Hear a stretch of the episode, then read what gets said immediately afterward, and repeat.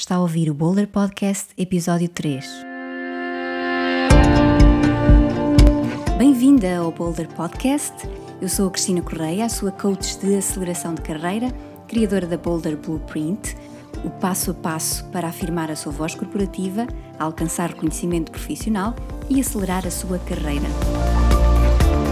Em cada episódio, trago-lhe conteúdos e um convidado que lhe proporcionará recursos, inspiração e conselhos para ir mais além na sua carreira sem limitações.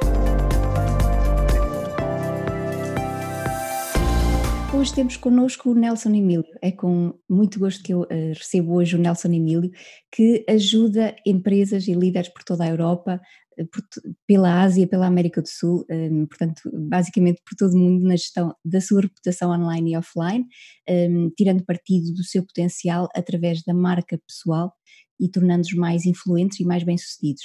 É um profissional com mais de 25 anos de experiência um, no mundo muito competitivo das empresas do setor das tecnologias da informação, um, também com desempenho de funções eh, em vários locais eh, do mundo, um, e foi nesta viagem profissional hum, internacional que descobriu a importância da marca pessoal e também do seu impacto nos negócios, eh, na progressão de carreira e até na vida em geral. Atualmente um, atua como consultor, formador e orador profissional nestas áreas de personal branding, da comunicação e da liderança. Um, e tem várias certificações nesta área de desenvolvimento profissional, uh, além também de ministrar certificações internacionais, nomeadamente a certificação internacional em Personal Brander, a primeira uh, certificação internacional em Personal Branding, um, e atualmente é também o fundador e managing partner da Singularis Human Consulting, uh, da Personal Branding Company. Uh, Nelson, é um prazer enorme receber-te aqui no Boulder Podcast. Um, temos vindo aqui um, a trocar algumas impressões e tem sido uh, um prazer partilhar ideias e, e, conceitos e experiências aqui no âmbito da marca pessoal. é um prazer enorme receber-te hoje aqui. E para mim também é um prazer enorme estar presente no Boulder contigo e poder partilhar algumas ideias e alguns insights, se assim for, com, com o nosso público, neste caso com o teu público também. A, a nossa, as nossas conversas prévias têm sido extremamente interessantes e com muitos insights, e é isso que tenho a expectativa mesmo para hoje. Uh, já te apresentei e agora gostava de te pedir que, de uma forma uh, também resumida, pudesses falar um pouco sobre a tua experiência aqui em personal branding.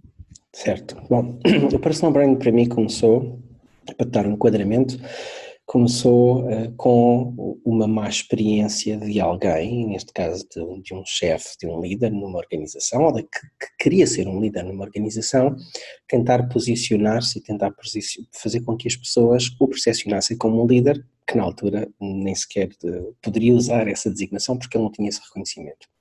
E eu comecei a achar interessante a forma como eh, as pessoas se tentavam comportar, muitas vezes de forma errada, para criarem uma percepção eh, nos outros de algo que elas não eram. E usar muito aquela aquela frase do fake, uh, fake it until you make it, é? de, de, no fundo fingir até nós conseguirmos chegar, que eu entendo o motivo às vezes pelo qual as pessoas pensam isso, mas um, eu comecei a perceber que, que estavam a tentar criar personagens. E, e, por trás disso havia um conceito que também estava a ser mal interpretado, que era o conceito de personal branding.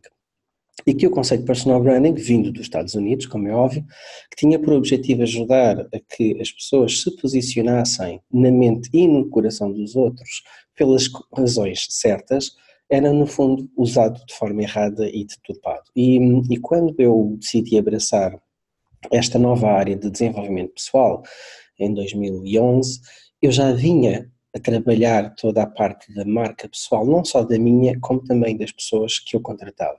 Porque eu percebi que nós somos os melhores embaixadores dos nossos negócios. E quando nós estamos em frente a um cliente, nós vamos deixar uma percepção.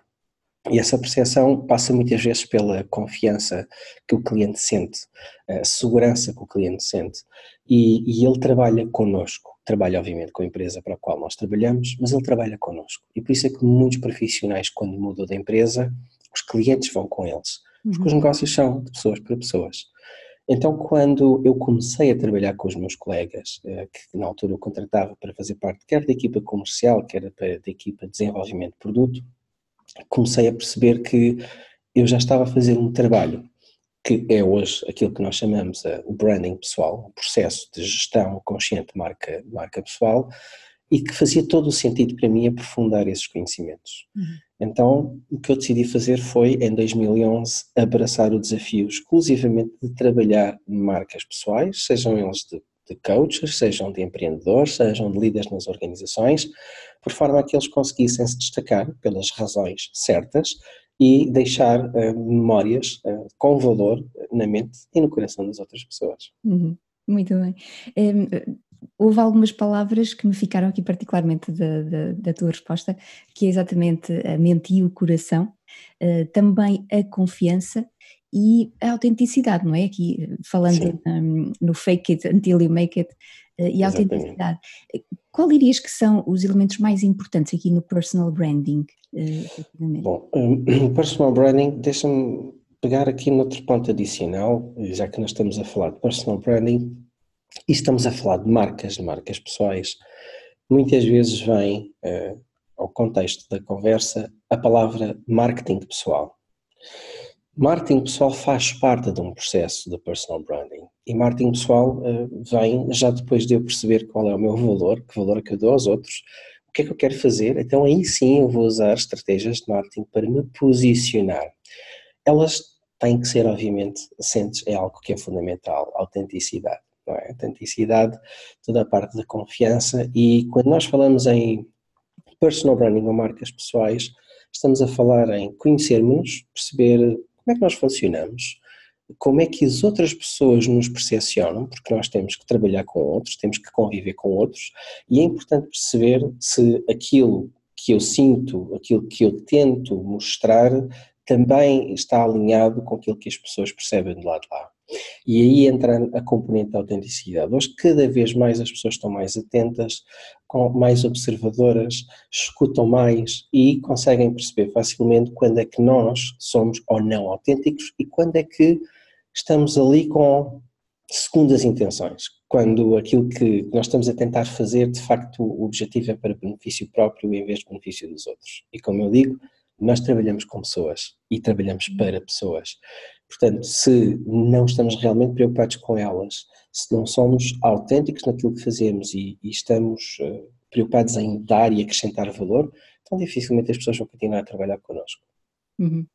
Uh, aliás, um, falávamos exatamente sobre essa diferença entre o marketing eh, pessoal e o personal branding. É como que o, Uh, pensar a marca tem que ser algo que é o alicerce, não é? Para depois se poderem uh, utilizar as ferramentas e os recursos ao nosso alcance para, uh, lá está, gerir então, ou procurar hum, de forma autêntica criar nos outros o impacto que desejamos criar, não é? Correto. Aliás, eu diria que, e, e falaste na, na, na marca, não é? Muitas vezes eu ouço no mercado que nós temos, nós temos que pensar como, como se fôssemos um produto. Okay? E eu entendo que os conceitos de, de personal branding e associados a marketing pessoal também, e à marca em si, venham, venham dos conceitos de produto porque na realidade foi aí que nasceram.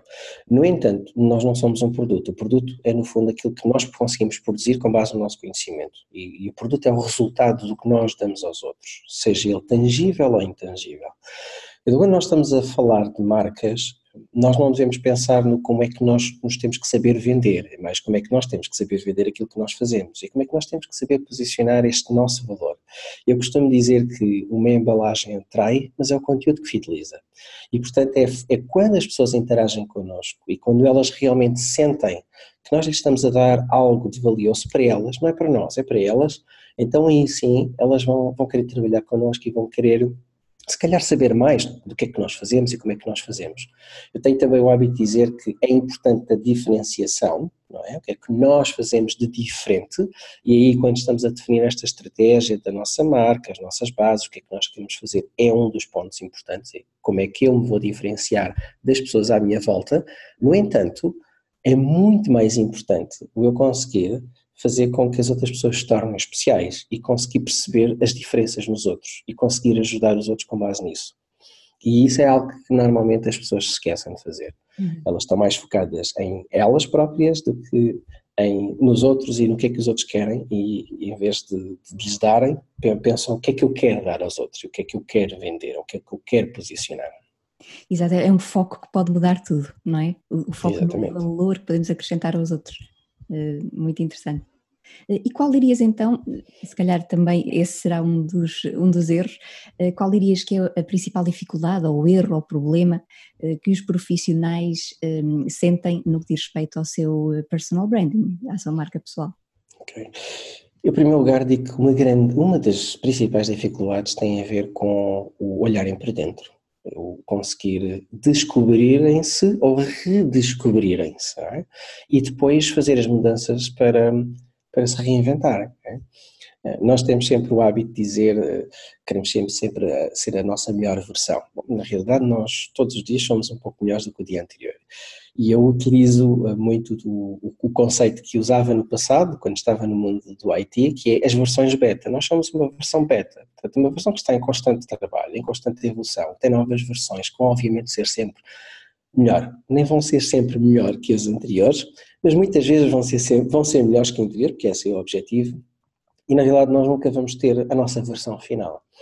E o problema é que os profissionais eh, não param para pensar neles e não são humildes o suficiente ao ponto de olhar e perceber que têm muitas lacunas, que têm muitos pontos fortes e como é que conseguem trabalhar não só estas lacunas, mas os pontos fortes para serem melhores.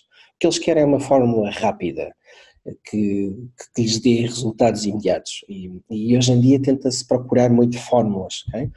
Eu, eu, não digo que as fórmulas sejam más, mas na maioria das vezes não dão os resultados necessários. Eu considero mais valiosos os frameworks e um framework nós podemos usar algumas das componentes que lá estão, não todas, e adaptá-lo uh, àquilo que é a pessoa que está à nossa frente, porque se nós somos pessoas únicas, então vamos ter necessidades únicas e, e vamos trabalhar também com pessoas que são únicas. E, portanto, o parar para olhar para dentro, o sermos humildes o suficiente para perceber onde é que estão as nossas dificuldades e, e conseguir, obviamente, também identificar os nossos pontos fortes. E perceber, acima de tudo, o que é que eu realmente quero deixar para os outros e que impacto é que eu quero provocar, eu acho que são os pontos que, que normalmente as pessoas têm mais dificuldade. Uhum. Aliás, no meu trabalho, esse também é um dos principais pontos de dificuldade. Um, e gostava aqui também de te perguntar, um, porque este podcast é dirigido especialmente para mulheres profissionais, uhum. se há diferenças entre as profissionais mulheres e os profissionais homens relativamente a essas dificuldades. Ok, há. Okay. As mulheres estão mais disponíveis.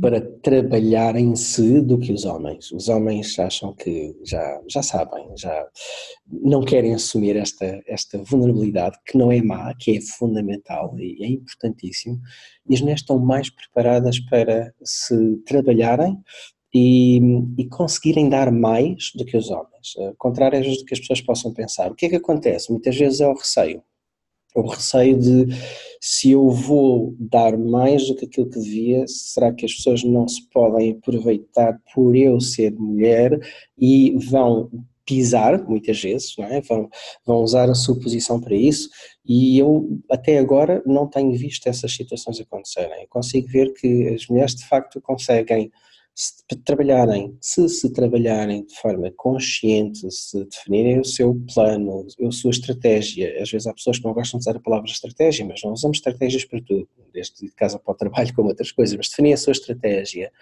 e estarem muito conscientes do que estão a fazer, elas conseguem uh, trabalhar a sua marca pessoal, trabalharem uh, todas as competências que têm que trabalhar para alcançar aquilo que conseguem fazer e eu diria de uma forma mais fácil do que os homens. Qual é o obstáculo? O obstáculo é, às vezes, do lado masculino, olharem para a mulher como um, um obstáculo, no sentido de ser um, alguém que lhe está a fazer frente, uhum. e, e aí entra conflitos que não deviam existir, não é? E, e, portanto também é importante saberem lidar com uh, pessoas que, que, que, muitas vezes tentam posicionar e, e exercer às vezes a sua função de poder numa organização para subjugar não só mulheres, também homens também acontece. mas hum, eu acho que as mulheres conseguem fazer o trabalho muito melhor que os homens. Uhum. Isso é excelente, é excelentes notícias, não é? Um, e, e, falavas há pouco do receio de, de, se calhar, da interpretação de determinados comportamentos, não é? Eh, porque, se calhar, efetivamente há uma tolerância, um limite de tolerância um pouco menor relativamente às mulheres quanto a alguns comportamentos algumas uh, atitudes. Um, será esse receio de, de, de gestão desse, desses comportamentos ou do impacto desses comportamentos uh, que se calhar restringe um pouco as mulheres? Sim, sim, eu considero que sim. Muitas vezes tem a ver até mesmo com a própria análise da situação e, e, o não existir às vezes, elas não terem ferramentas suficientes para lidar com essas situações. E muitas vezes existe uma situação, de fuga da situação, passa aqui a redundância, é? fuga dessa situação em vez de parar para pensar e agir de uma forma a que eh, se continua eh, a ir em direção àquilo que são os objetivos que se pretendem. Uhum. E, portanto, hoje em dia existe muito a, a gestão por medo nas organizações e, e tentam, a diferentes níveis, as pessoas tentam, tentam fazer vingar aquilo que é a sua, a sua força, o seu poder, os seus objetivos, porque percebem que às vezes o mercado de trabalho não está fácil em todos os lados, não é? Cada vez eh, as empresas estão a, reduzir mais a sua força de trabalho e então tentam, tentam ir buscar um, estratégias para conseguir, vamos chamar, dominar outras pessoas e elas vingarem. Se isso acontecer, sejam homens ou mulheres, mas no caso das mulheres, muitas vezes esta dificuldade em analisar a situação, perceber o que é que nós temos, eh, o que é que podemos ajustar para conseguir sermos nós e continuamos a trabalhar em direção aos nossos objetivos ou desviando uh, o foco daquilo que é o, vamos chamar, o ataque, a pressão que está a ser feita do outro lado uh, e destacando aquilo que realmente são os, uhum. os nossos pontos fortes. Uhum. Uh, eu, eu já trabalhei com algumas mulheres em processos de personal branding a diferentes níveis e, e a níveis de uh, CEOs nas organizações e mesmo esses níveis, muitas vezes o feedback que me era dado é eu tenho receio de, de aquelas pessoas que estão abaixo, porque elas muitas vezes tentam minar o meu trabalho. Eh, e, e havia ali, àquele nível, até falta de confiança de mostrar, para dizer que eu sou a melhor opção para esta função dentro desta organização, porque era, era um facto. E às vezes nós encontramos muitas mulheres que são as melhores opções para determinadas funções dentro das organizações, mas que não se sabem posicionar por receio de uh, outras pessoas que estão lá, que tentam também lutar pelo aquele lugar, e às vezes eu digo, não é necessário lutar. Muitas vezes não é necessário lutar. É muitas vezes necessário sim nós percebemos como é que funcionamos e como é que nos podemos posicionar dentro da organização de forma correta, alinhada com aquilo que nós somos, mostrando o nosso valor para os outros que estão a trabalhar connosco e para a organização, mas eu diria mais para os outros porque tem a ver com as outras pessoas que têm que se sentir bem a trabalhar connosco e perceber, de facto, esta pessoa que está aqui é a melhor pessoa para a função uhum. e recomenda. E quando as pessoas se sentem bem, não há estratégias, neste caso, um, maliciosas que, que valham uh, o que quer que seja, não é? Que... Uhum. Aliás, a parte da marca pessoal está relacionada com o posicionamento, aquilo que eu disse no início, na mente e no coração das pessoas. Porquê? Porque elas têm que se lembrar de nós, mas devem se lembrar de nós pelas boas razões. E isso tem a ver com a forma como nós as fazemos sentir e daí a componente do coração. Portanto, se eu fizer com que os outros que estão à minha volta, nas diferentes interações que eu tenho, se sintam bem, se sintam valorizados, se sintam úteis, e eu estou a fazê-lo de forma completamente natural, tirando partido daquilo que eu sou, mas tirando partido de forma consciente, porque nós fazemos-lo de forma inconsciente, então claramente vamos estar alinhados e as pessoas vão ver que eu de facto eh, estou mesmo interessado em ajudar e não sou interesseiro na minha atuação uma questão de alinhamento também. Um, e voltamos então aqui, eh, ou melhor, chegamos aqui ao ponto de uh, como avançar, não é? Uhum. Contar as dificuldades, tendo em conta já a consciência de, de, dos pontos fortes, eh, dos obstáculos, uh, como avançar nesta questão da marca pessoal. Bom, em primeiro lugar, eu digo que o avançar é, é, é de facto ter o apoio de alguém, em diferentes áreas. Não tem que ser uma área específica e a mesma pessoa para essa área, porque nós quando estamos a trabalhar a marca pessoal, eu, defino o processo de personal branding, de trabalho da marca pessoal, em três etapas fundamentais. Uma que eu lhe designo por redescoberta, e eu re entre parênteses, porque às vezes é mesmo uma, uma redescoberta de coisas que nós já conhecíamos, outra é uma descoberta completamente, uma descoberta de coisas novas. O redesenho, onde aí sim vamos definir o que é que nós queremos fazer, para onde é que nós queremos ir, e a reconexão, onde nós nos vamos conectar às outras pessoas e vamos dar valor. E, e nestas três etapas existem muitas componentes que passam às vezes por o trabalho de coaching, como por exemplo tu fazes com profissionais e outros, o trabalho na, na vertente da imagem visual, a imagem é importante, mas a imagem não é tudo, na, na, própria postura que nós temos, seja no e-mail, seja presencialmente ou nas redes sociais, e portanto é, é necessário essa ajuda.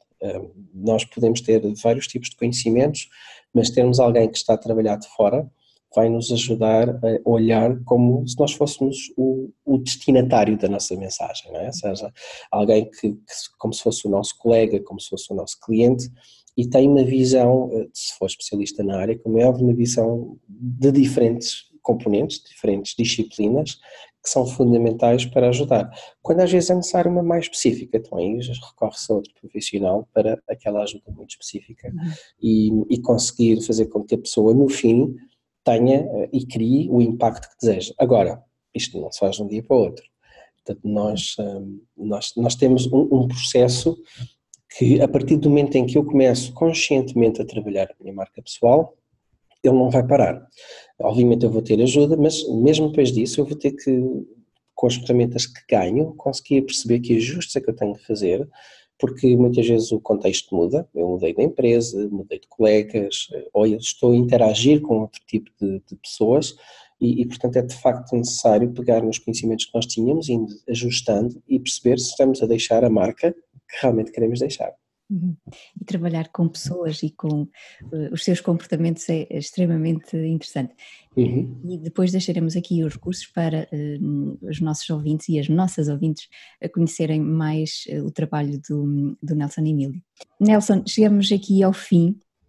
eu gostava de fazer aqui uma última pergunta, que é com toda a tua experiência antes e depois do personal branding, qual é o conselho mais precioso que podes dar aqui à nossa audiência?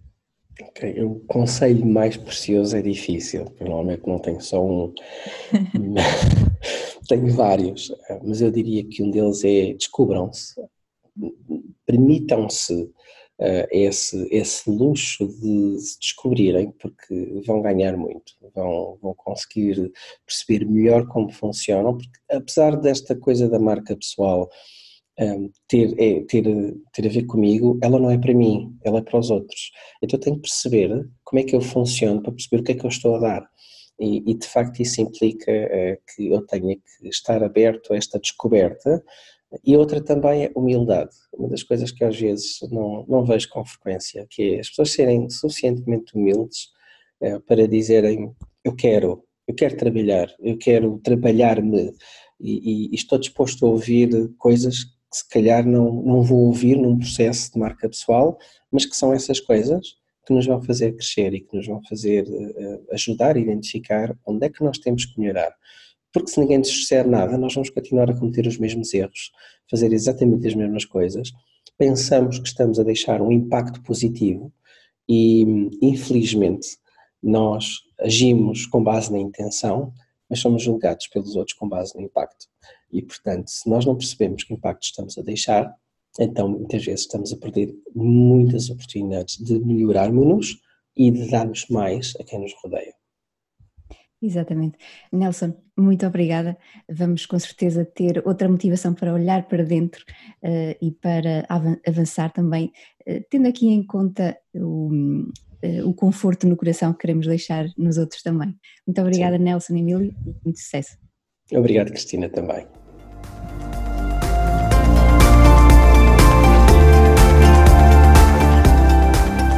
Obrigada por ouvir o Boulder Podcast. Se gostou deste episódio, deixe o seu comentário.